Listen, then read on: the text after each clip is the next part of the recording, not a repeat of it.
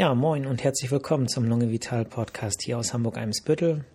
Mein Name ist Jala Golami und heute gibt es ein Wunschthema. Ich habe nämlich eine sehr nette E-Mail bekommen mit ganz vielen äh, Themenvorschlägen, äh, worüber ich mich sehr gefreut habe, weil ähm, sowas ja selten vorkommt. Und äh, da habe ich mir jetzt einfach ein Thema rausgepickt und das Thema ist Pleuraerguss. Ähm, Pleuraerguss ist ein Fremdwort. Ich versuche ja Fremdworte zu vermeiden. Ähm, aber dafür gibt es tatsächlich kein deutsches Wort. Ähm, manche Patienten sagen Wasser in der Lunge, ähm, was es eigentlich nicht ganz trifft. Ähm, und deswegen werde ich äh, das äh, heute äh, nicht nur erklären, sondern werde auch darüber sprechen, ähm, was es für Ursachen dafür gibt, wie man dabei vorgeht, wenn Patienten mit entsprechenden Beschwerden zum Beispiel in der Lungenarztpraxis auftauchen und ähm, dann natürlich auch, was man da therapeutisch machen kann. Also, um den Pleuraerguss ähm, zu verstehen, muss man wissen, was die Pleurahöhle ist. Und ähm, man muss sich das so ein bisschen so vorstellen, wir haben rechts und links jeweils im Brustkorb eine Höhle. Und diese Höhle ist nicht leer, sondern da liegt sozusagen die Lunge drin, jeweils, rechts und links. Und ähm, diese Lunge ist aber von einer ganz dünnen Haut überzogen. Äh, von der Pleura, so heißt die Haut. Und ähm, der Brustkorb ist von innen auch von einer ganz dünnen Haut überzogen. Und diese beiden Häute sind im Prinzip äh, exakt gleich aufgebaut. Und um das so ein bisschen zu verstehen, stellt euch mal eben vor, ihr habt einen Luftballon, ja, so einen ganz elastischen Luftballon, ihr pustet den so ein bisschen auf und jetzt drückt ihr eure geschlossene Faust in diesen Luftballon rein, ja? Und zwar so weit, dass eure Faust am Handgelenk von dem Luftballon sozusagen komplett bis zum Handgelenk umschlossen ist und ihr mit der Faust die andere Seite des Luftballons berührt. Ähm, das geht eigentlich nicht, weil es dann platzt. Aber stellt euch das mal vor mit einem unglaublich elastischen Luftballon. Oder stellt euch vielleicht besser vor, es ist eine Wasserbombe, ja. Das heißt, dieser Ballon ist mit Wasser gefüllt. So. Jetzt geht also, taucht eure Faust in diesen Ballon ein und äh, den schmiegt ihr jetzt sozusagen an, also die Faust von dem, ist, die Faust ist ja dann von, von einem Häutchen überzogen und ähm, dann kommt es ja irgendwann, wenn es immer weiter reindrückt, an der anderen Seite wieder gegen die, gegen die ähm, Luftballonhaut. Und so muss man sich das tatsächlich mit der Pleura vorstellen. Ne? Man hat zwei Häutchen und zwischen diesen Häutchen ist ja jetzt, weil es eine Wasserbombe ist, Wasser. Aber in der Lunge ist es so, dass da normalerweise gar keine Flüssigkeit zwischen ist, bis auf wenige Milliliter. Das ist so eine Art Gleitflüssigkeit, die wichtig ist, weil bei der Ein- und Ausatmung die Lunge sich ja sozusagen ausdehnt bzw. passiv ausgedehnt wird. Und dabei kommt es eben zu einigen äh, Reibungen und damit es da keine ähm, Schwierigkeiten gibt, ist da halt so ein bisschen äh, Gleitflüssigkeit drin. Und ähm, wenn diese Gleitflüssigkeit eben nicht nur ein paar Milliliter ist, sondern einfach mehr, eine richtige Flüssigkeitsansammlung in der Pleurahöhle, die dann äh, existiert, sonst ist die quasi nicht existent, weil das eben nur milli wenige Milliliter sind, dann spricht man von einem äh, Pleuraerguss, ja. Und ähm, dafür gibt es eben ganz viele verschiedene Ursachen.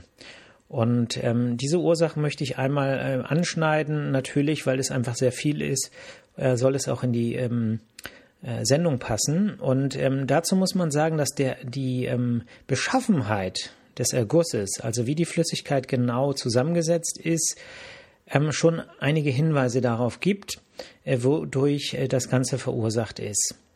Aber fangen wir vielleicht mal damit an, womit kommen denn die Patienten zum Arzt? Also klassische Beschwerden sind Luftnot. Man kriegt schlechter Luft oder und oder Husten. Ähm, was jetzt die Luftnot angeht, ähm, hängt es so ein bisschen auch davon ab. Es gibt ähm, sozusagen kleine Ergüsse, die machen dann nicht so große Luftnot, vielleicht nur Luftnot unter Belastung. Äh, große Ergüsse, also wenn da wirklich viel, äh, mehrere Liter in der äh, Hülle drin sind oder auf beiden Seiten sich Pleuraergüsse befinden, dann wird natürlich mehr Lunge ähm, quasi weggedrückt und ähm, kann sich weniger entfalten und dadurch haben wir dann auch eine geringere Aufnahmekapazität äh, für Sauerstoff und das spürt man natürlich zuerst unter Belastung, wenn die Ergussmenge ähm, zunimmt, dann möglicherweise auch in Ruhe. Ähm, es kann eine Rolle spielen, ob ich zum Beispiel Luftnot im Liegen habe. Und da spielt es zum Beispiel auch eine Rolle, ob ich die Luftnot äh, habe, wenn ich auf der rechten oder der linken Seite liege. Weil wenn auf der einen Seite die Lunge sich nicht gut ausdehnen kann, weil da Wasser neben der Lunge, also nicht in der Lunge, sondern neben der Lunge ist, aber die Lunge dadurch bei der äh, Ausdehnung hindert, dann ist es natürlich so, dass wenn ich dann auf der anderen Seite liege, die andere Seite sich bei der Einatmung eben auch nicht so gut ausdehnen kann, wenn ich drauf liege. Und dann kann sowas schon ein Hinweis darauf sein, auf welcher Seite so ein äh, Pleuraerguss ähm, auftaucht. Also, ich wiederhole, typische Beschwerden, Luftnot und äh, Husten. Ähm, jetzt ist es so, man unterscheidet je nach Flüssigkeitszusammensetzung zwischen einem Transsudat und einem Exsudat. Ja? Äh, ich höre gleich auf mit den Fremdwörtern. Müsst ihr euch eigentlich auch nicht merken, es sei denn, ihr seid angehende Ärztinnen und Ärzte oder ähm, oder ähm, ja fertige, wobei dann hören die wahrscheinlich meinen Podcast nicht. Ich weiß nicht, gibt es Hörer, ähm, fertige Ärzte, die meinen Podcast hören? Hm, wenn ja, schreiben wir mal. Dann muss ich das Ganze noch ein bisschen äh, muss ich ein bisschen mehr professionelle Fakten einbauen, aber ähm, ich möchte es natürlich einfach halten, damit wirklich jeder das auch alles versteht. Also beim Transsudat ist es so, die Flüssigkeit ist im Prinzip leichter, der Eiweißgehalt ist niedriger, das spezifische Gewicht äh, ist niedriger und es gibt weniger Zellen. Ne? Und das Exudat, da ist der Eiweißgehalt höher, es ist zellreicher und das spezifische Gewicht äh, ist auch ähm, höher. So, und jetzt ist es so, dass äh, zum Beispiel das Transsudat, ja, das weiß man natürlich nicht, wenn man erstmal nur sieht, da ist Wasser neben der Lunge. Ähm, aber wir kommen ja nachher noch zur Diagnostik, da wird es wichtig, dass man zwischen diesen beiden Ergusstypen ähm, unterscheidet. Ähm, auch um Rückschlüsse auf die möglichen Ursachen äh, zu schließen. Ähm, häufige Ursachen sind zum Beispiel eine Herzschwäche, genauer gesagt eine Schwäche der linken Herzkammer. Der Grund dafür ist, dass ähm, wenn die sozusagen das die rechte äh, Entschuldigung die linke Herzkammer schwächelt, dann fließt ja das Blut, also das Blut fließt ja aus der Lunge, aus dem Lungenkreislauf in äh, den äh, linken Vorhof und dann in die linke Kammer. Und wenn die jetzt schwächelt, dann gibt es eine Art Rückstau. Und dieser Rückstau äh, setzt sich fort bis in die Lungengefäße und dann wird quasi durch diesen Überdruck in den Blutgefäßen Wasser quasi rausgepresst aus den, ähm, aus den äh, Lungengefäßen und von den äh, aus dem Lungengewebe sackert oder sickert das Ganze dann über die ähm, Druckdifferenz bis in den, äh, bis in den Pleuraspalt beziehungsweise die dann entstehende äh, Pleurahöhle. Ähm, Leberzirrhose ist ein häufiger Grund. Das hängt auch mit dem Eiweißhaushalt zusammen. Ähm, also bei Leberzirrhose kommt es häufig äh, zu Pleuraergüssen, auch zu Ergüssen in das Bauchfell. Das ist wieder eine andere Geschichte. Ähm, äh, ähnlicher Mechanismus, aber äh, eben äh, dadurch ähm, kriegen die Patienten dann einen äh, dicken Bauch, ähm, weil eben das ganze der gleiche Mechanismus eben auch im Bauch greifen kann. Äh, Nierenerkrankungen zum Beispiel führen zu ähm, Pleuraergüssen mit Transsudat, ähm, das nephrotische Syndrom, das ist jetzt zu vielfach ähm, Begriff äh, könnt ihr gleich wieder vergessen, aber Nierenerkrankungen können äh, sozusagen dazu führen, eine Lungenembolie, äh, kann dazu führen, äh, auch da äh, eben durch, ähm, ja, im Prinzip ist es so, dass ähm, es zu äh, peripheren, also zu Infarkten im, in der, im Lungenaußenbereich, die angrenzend an die Pleura, also an das Lungenfell äh, sind. Und äh, da kann es dann zu ähm, Undichtigkeiten äh, kommen und Wasser sickert in den Pleuraspalt und bildet eine Pleurahöhle. Und auch wenn be bestimmte Bereiche der ähm, Lunge nicht richtig belüftet sind, weil da irgendwas vor ist, ähm, Schleim, äh, zäher Schleim, fester Schleim oder ähm, Tumorerkrankung, dann äh, kann auch das dazu führen, dass dahinter in dem Bereich, der jetzt nicht mehr belüftet ist, sich das Ganze zusammenzieht und ähm, dadurch durch Druckdifferenzen eben Wasser quasi in den Pleuraspalt gelangt. Ähm, das Exudat, ähm, was ist sozusagen die häufigste Ursache für einen Pleuraguss, den wir Exudat nennen? Ich wiederhole nochmal, höherer Eiweißgehalt, zellreicher, höheres Gewicht. Man kann auch einfach sagen dickflüssiger, vereinfacht gesagt. Ähm, da ist ähm, zum Beispiel ein Erguss, der sich begleitend zu einer Lungenentzündung bildet. Äh, typisch, wir sagen dazu parapneumonischer Erguss. Ähm, nicht merken, außer die Medizinerinnen und Mediziner. Ähm, und da ist es so, dass zum Beispiel eine Lungenentzündung, wenn sie in einem Bereich der Lunge stattfindet, der an das Rippenfell, also an das Lungenfell, Entschuldigung, grenzt, ähm, dann führt das eben auch zu einer reaktiven ähm, Reaktion, also zu einer Reaktion des ähm, Lungenfells. Und äh, da kann dann eben auch äh, Flüssigkeit austreten in den Pleuraspalt, der sich dann zur Pleurahöhle erweitert. Und interessant ist, ähm, dass wenn dabei noch ein paar Bakterien mit überschwappen, dass es dann zu einer richtigen Vereiterung kommen kann. Dazu sagen wir Empyem und ähm, das erkennt man dann, weil die Beschaffenheit, äh, der pH-Wert sich ändert und ähm, auch die Zellverteilung sich ein bisschen verändert. Ähm, ganz großes Thema sind Tumorerkrankungen. Tumorerkrankungen führen ähm, je nachdem, welche Tumorsorten äh, und ähm, führen häufig auch zu ähm, Ergüssen, also Pleuraergüssen, so dass man natürlich auch äh, den Kontext äh, Tumorerkrankung, Risiko für, für Tumorerkrankungen äh, abklären muss im Rahmen der Diagnostik. Und ähm, ich sage gleich nochmal so, ähm, was die Verteilung angeht, ähm, einfach aus meiner klinischen Erfahrung auch im, im Rahmen der ähm, meiner Krankenhaustätigkeit, ähm, was gefühlt wie häufig, zumindest aus meiner Perspektive, auftritt. Ne? Ja, Lungenembolien können nicht nur ein, ähm, sozusagen ein Transsudat verursachen, sondern eben auch ein Exudat. Ähm, das ist aber oft auch sekundär so. Das bedeutet, dass es zu, erstmal zu, zu einem Erguss kommt und dieser Erguss sich dann auch sekundär zum Beispiel infizieren kann und auch zu ähm, einem, äh, einer, äh, einem MPM führen kann. Äh, Tuberkulose. Tuberkulose kann ähm, auch Pleuraergüsse machen. Also es gibt auch eine äh, Pleura ähm, äh, ist gar nicht so selten gefühlt, aber wie gesagt, zu den Häufigkeiten ich, sage ich gleich was. Das äh, Pleuramesotheliom. Ich weiß, ich erschlage euch gerade mit Fremdwörtern, es tut mir echt leid, aber ähm, ja, ist ähm, gibt es irgendwie nicht so richtig äh, deutsche Wörter für. Und das Pleuramesotheliom ist der äh, Tumor des Rippenfells, der ähm, fast immer durch Asbest ausgelöst ist.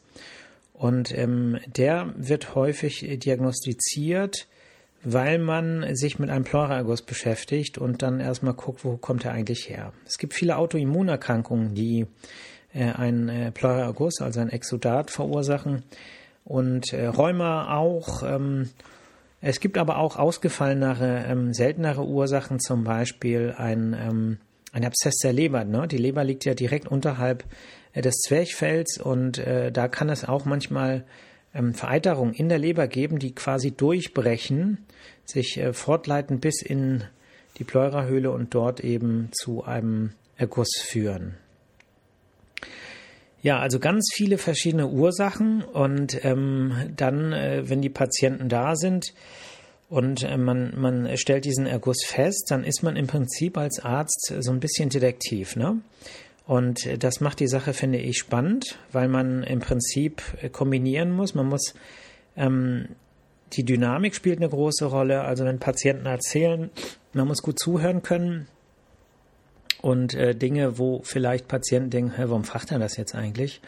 Er können eine große Rolle spielen, so bei der Einordnung. Ne? Also die zeitliche Dynamik spielt zum Beispiel eine Rolle. Wie lange geht das Ganze? Ist es plötzlich, also na, wir hatten ja gesagt, äh, Symptom ist Luftnot und Husten äh, typischerweise. Und ähm, wenn Patienten zum Beispiel sagen, ja, die ähm, Luftnot ist jetzt plötzlich gekommen, ja, von, von gestern auf heute, dann äh, klingt das nicht äh, typisch nach einem äh, Pleuraguss als mögliche Ursache. Ähm, und wenn Patienten dann sagen, ja, das Ganze war eher schleichend, äh, dann hätte man ähm, eher einen Hinweis darauf, wenn Patienten zum Beispiel sagen, sie kriegen im Liegen äh, schlechter Luft oder müssen im Liegen äh, trocken husten, dann, ähm, dann könnte das zum Beispiel ein Hinweis sein auf eine Herzschwäche. Ähm, weil dann natürlich im Liegen der Druck, weil einfach mehr Blut zum Herzen zurückfließt und der Rückstau auch in die Lunge ähm, dann stärker ist bei Schwäche des linken Herzens. Ähm, das sind dann so kleine Hinweise, ne? Und ähm, dann ähm, ne, Thema Leberzirrhose spielt natürlich eine Rolle. Ähm, äh, trinken die Patientinnen oder Patienten viel Alkohol. Ne? Das ist ein Thema, was ähm, ja, was man im Prinzip abfragen muss, was ähm, äh, ja, wo man, wo, es auch nicht immer einfach ist. Ne? Also manche Patienten haben natürlich auch den Eindruck, äh, warum fragt er das jetzt? Äh, trinke ich viel? Wie viel? In der Klinik habe ich das zum Beispiel sehr intensiv ähm, gefragt und ähm, da äh, das kommt nicht immer gut an, muss man sagen. Und ähm, ähnlich ist es natürlich auch mit dem Fragen nach Rauchen und was wir hier in der Lungenarztpraxis eben, was für uns jetzt wichtiger ist, in der gastroenterologischen Praxis wird man wahrscheinlich mehr den Alkoholkonsum erfragen, aber eigentlich ist das etwas, was jeder Internist irgendwie mit ähm, mit, mit, zumindest mit auf dem Schirm haben sollte, ne? gerade wenn man Patienten dann länger kennt. Erzählt eben auch nicht jeder von alleine.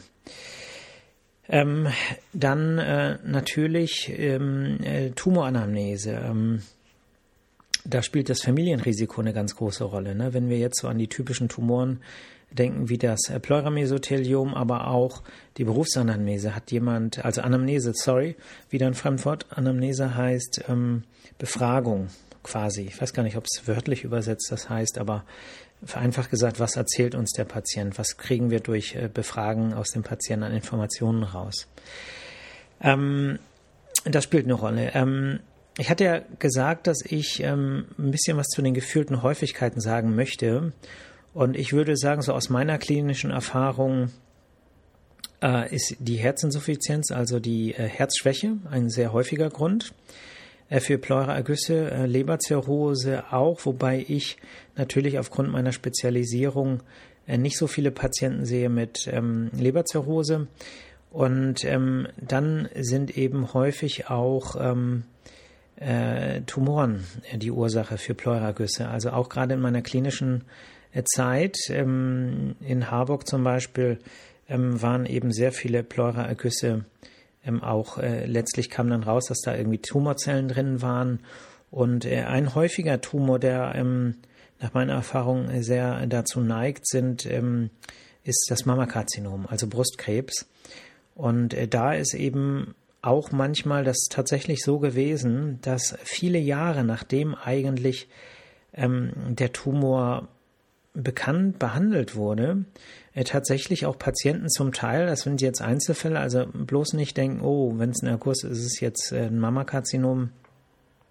Aber es waren auch Einzelfälle da, wo ein Tumor 20 Jahre nach der Erkrankung auftauchte und dort dann äh, Krebszellen drin gefunden wurden. Ne? Und das ähm, kam jetzt nicht nur einmal vor, ohne dass ich daraus jetzt äh, Rückschlüsse auf die statistische Häufigkeit schließen kann. Aber das ist jetzt so mein, meine subjektive ähm, Erfahrung. Insofern äh, muss man jeden Erguss ernst nehmen. Ähm, es gibt aber auch viele Ergüsse, die durch Autoimmunerkrankungen verursacht werden. Und ähm, letztlich ähm, muss man da im Prinzip wie ein, De wie ein Detektiv ähm, herangehen und Schritt für Schritt eben die ähm, der Diagnose immer ein bisschen näher kommen. Ne?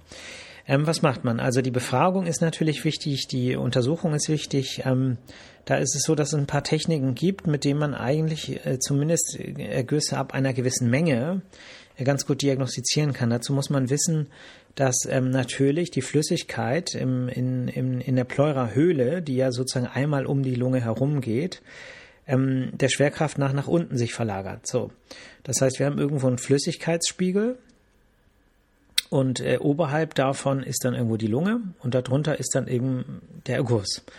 Und diese äh, Differenz, ne, wenn wir den auf der einen Seite nur haben, kann man natürlich äh, hören mit dem Stethoskop. Ne, wenn ich jetzt rechts und links höre, ich ähm, die, ähm, wer schon mal abgehört wurde, weiß das, dass man immer rechts und links hört. Ne? Also man hört Seiten vergleichen und immer etwa auf der gleichen Höhe. Also man fängt nicht, nicht links unten an und hört dann rechts oben ab, sondern man fängt an der einen Seite oben an andere Seite oben, andere, andere Seite Mitte und so weiter, je nachdem. Ne? Und wenn man dann auf der einen Seite, auf einer Seite ähm, etwas hört und auf der anderen Seite auf der gleichen Höhe nicht, dann ist das schon mal so äh, verdächtig. Ne? Also das, dann wird das Atemgeräusch abgeschwächt. Man kann aber auch den sogenannten Stimmfremitos probieren. Das könnt ihr auch selber gegenseitig bei euch mal probieren, wenn ihr wollt. Ähm, da macht ihr folgendes. Ihr nehmt mal eure Hand ähm, und macht die ähm, flach, so wie so ein, wie so ein Karatekämpfer. Ähm, und dann nehmt ihr mal die Seite des ähm, Kleinfingers, ähm, und zwar an dem Ballen darunter, und legt die seitlich bei äh, eurem Partner, eurer Partnerin, wie ihr wollt, ähm, an den Brustkorb seitlich. Ja, ihr stellt euch also voreinander hin und ähm, macht dann sozusagen Handkante und Handkante an den Rumpf. So. Und jetzt muss der äh, Partner, die Partnerin äh, mit ganz tiefer Stimme die Zahl 99 sprechen. Ja, wenn man das mal so 99. Das war jetzt nicht so tief, ne? Ein bisschen tiefer. 99. Ja, es muss schwingen, der ganze Brustkorb muss schwingen. Und dann könnt ihr mit eurer Handfläche, äh, Handfläche, also mit der Handkante, natürlich kann man auch die Fläche nehmen, aber zur Diskrimination der, also zum Erkennen der Höhe ist einfach die äh, Handkante besser geeignet, damit ihr da besser differenzieren könnt. Ne? Ähm, und und macht das mal und sagt mal 99 und dann geht ihr mal so hoch und ähm, und äh, wenn man jetzt auf der einen Seite einen Erguss hätte, dann würde man auf der einen Seite diese Schwingung nicht mehr spüren, weil der Erguss dieses 99 Schwingen nicht mehr weitergibt, ja, so dass man dann ähm, auf diese Weise tatsächlich auch ohne Stethoskop so ein Akkus ab einer gewissen Menge. Wenn das wenige Milliliter sind, dann äh, kann man es natürlich nicht, aber ab einer gewissen Menge kann man das eben hören. Oder andere Methode, die Perkussion, da legt ihr einfach äh, die flache Hand, zum Beispiel ich bin Rechtshänder, die linke flache Hand einfach auf den Brustkorb, könnt ihr wieder bei eurem Partner oder Partnerin äh, durchziehen auf den Brustkorb rauflegen und dann nimmt ihr ähm, die andere Hand und schwingt sie locker aus dem Handgelenk und nimmt den Mittelfinger, weil das einfach der längste Finger ist, äh, bei den meisten jedenfalls, und ähm, bumm, knallt sozusagen da wie mit einem Hammer drauf, ja, und dann gibt das ein Geräusch. Einige von euch können das schon, weil sie Melonen im Supermarkt abklopfen, äh, mache ich auch übrigens, ist ja auch umstritten, aber ähm, und dann kann man eben hören, hört sich das hohl an oder hört sich das gedämpft an. Und da kann man eben auch den Brustkorb im Prinzip abklappern und kann auch Differenzen äh, ganz gut feststellen. Ne? Das heißt, ihr könnt das im Prinzip, also jeder kann das selbst. Ähm, und äh, ja, das kann man alles machen, heißt nicht, dass man es immer machen muss. Ähm, und äh, dadurch kann man aber schon viele äh, auffällige Befunde ähm, feststellen und dann auch entsprechend weitere Untersuchungen machen. Ne? Weil letztlich ist es ja so, man hat irgendeinen Verdacht, man sieht was, hört was, spürt was und dann geht sozusagen geht man erst den nächsten Schritt. Ne? Man macht ja nicht erstmal alles, was in der Medizin geht, sondern das Ganze muss ja in einem ähm, angemessenen Verhältnis stehen. Gut, ähm, dann gibt's technische Methoden. Ne? Man kann natürlich einen Ultraschall machen. Der Ultraschall ähm, hat den großen Vorteil, dass er ähm, äh, dass er keine Strahlenbelastung hat. Ne? Ähm, und man kann äh, im Prinzip einen Pleuraerguss sehr gut sehen, wenn, wenn er da ist, auch sehr geringe Mengen. Und ähm, ja, die Untersuchung hat keinen Haken. Ne? Also die ist äh, top. Aber vielleicht, wenn es einen Haken gibt, es, ist, es kostet natürlich ein bisschen Zeit. Ne? Man muss das Gerät anstellen, es ähm, also so Patienten müssen sich entkleiden und so weiter. Und ähm, das ist auch etwas, was man äh, nicht delegieren kann, ne? sondern das muss man sozusagen zum Beispiel als Arzt dann auch selber machen. Ähm, dann äh, gibt es die Möglichkeit, ein Röntgenbild zu machen. Beim Röntgenbild ist es so, dass man äh, kleine, also sehr kleine Ergussmengen äh, nur sehr schwer sehen kann zum Teil. Ne? Ab einer gewissen Menge sieht man es aber besonders an den abhängenden, abhängenden Teilen, also dieser Winkel zwischen Zwerchfell und Brustkorb, da kann man dann auch einen Erguss häufig sehen, aber der ähm, Ultraschall ist da etwas ähm, pingeliger, könnte man sagen. Man sieht es ein bisschen besser. Ne? Und dann könnte man natürlich eine Computertomographie äh, machen, zum Beispiel der Lunge, äh, um einen äh, Erguss zu sehen. Ähm, aber da ist es eben so, das hat eine relativ hohe Strahlenbelastung, also deutlich höher als äh, von dem normalen Röntgenbild. Und ein CT hätte aber dann wieder den Vorteil, dass man möglicherweise auch eine Ursache für den Erguss sehen würde, zum Beispiel eine Lungenembolie oder ein äh, Tumor. Ähm, oder man würde vielleicht auch ein vergrößertes Herz sehen, wobei man für die Herzschwäche eben eher den Ultraschall des Herzens macht. Gut, wenn man jetzt den Erguss ähm, gefunden hat, dann muss man dieses Puzzle natürlich, also äh, dann äh, muss man natürlich äh, sich damit beschäftigen, was äh, kann das sein? Und ähm, dafür braucht man eben eine kleine Probe von diesem Erguss. Und das macht man in der Regel mit dem Ultraschall. Äh, man sucht sich eine Stelle äh, aus, wo man weiß, da kann man nichts verletzen, wenn man mit einer Nadel da in diesen in die Pleurahöhle reinpiekst und zapft dann einfach eben ein bisschen Flüssigkeit ab und er schickt das ins Labor. Da wird dann geguckt nach der Zellzahl, nach dem äh, pH-Wert, nach dem äh, Zuckeranteil, nach bestimmten Enzymen und ähm, natürlich auch nach Tumorzellen ne? und ähm, Bakterien. Das wird eingeschickt. Also das geht an tausend Stellen gefühlt.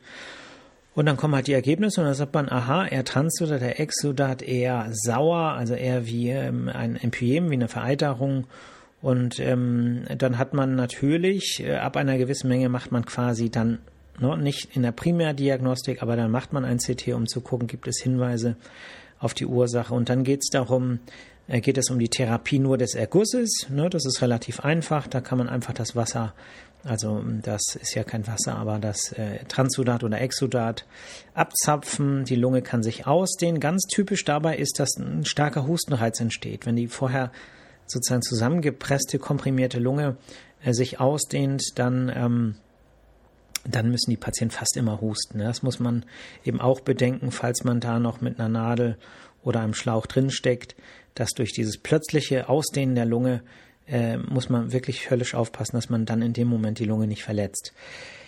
Ähm, so, dann dehnt sich die Lunge aus, das Wasser ist sozusagen weg aber je nachdem, welche Ursache das ist, ähm, wenn es eine Herzschwäche ist, muss man natürlich auch die Herzschwäche behandeln. Wenn es eine Leberzirrhose ist, muss man äh, auch da äh, gucken, was man machen kann. Und ähm, ansonsten läuft das Wasser ja sofort wieder nach. Ne? Und es gibt eben auch Situationen, wo man das nicht mit einem kleinen Schlauch machen kann, sondern wo man da eine eine sogenannte Drainage, also einen Schlauch länger drin lassen muss, woraus das dann quasi immer nachläuft und die Lunge quasi nicht durch nachlaufenden Erguss wieder komprimiert wird.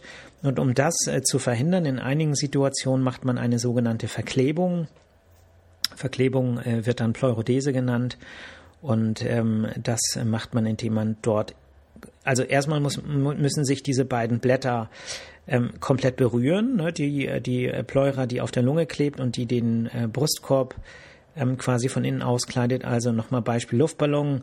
Das, was auf der Faust backt und das, was sozusagen auf der anderen Seite des Ballons backt, wenn die sich berühren, das muss quasi verklebt werden. Also man zapft alles raus aus der Wasserbombe. Ich bin jetzt beim Beispiel die, beiden, die Faust berührt sozusagen die andere Hand, die beiden Luftballonblätter berühren sich und da spritzt man jetzt ein bisschen reizende Flutz, äh, Substanz rein. Äh, Doxycyclin hat man genommen, das ist ein Antibiotikum, was äh, reizt oder auch ähm, andere Flüssigkeiten, äh, Talkum, also irgendwas, was so aggressiv ist, dass es zu einer Entzündung führt und in der darauffolgenden Vernarbung durch diese Entzündung es zu einer Art Verklebung kommt. Deswegen ist das Wort Verklebung eigentlich gar nicht so schlecht. Ja.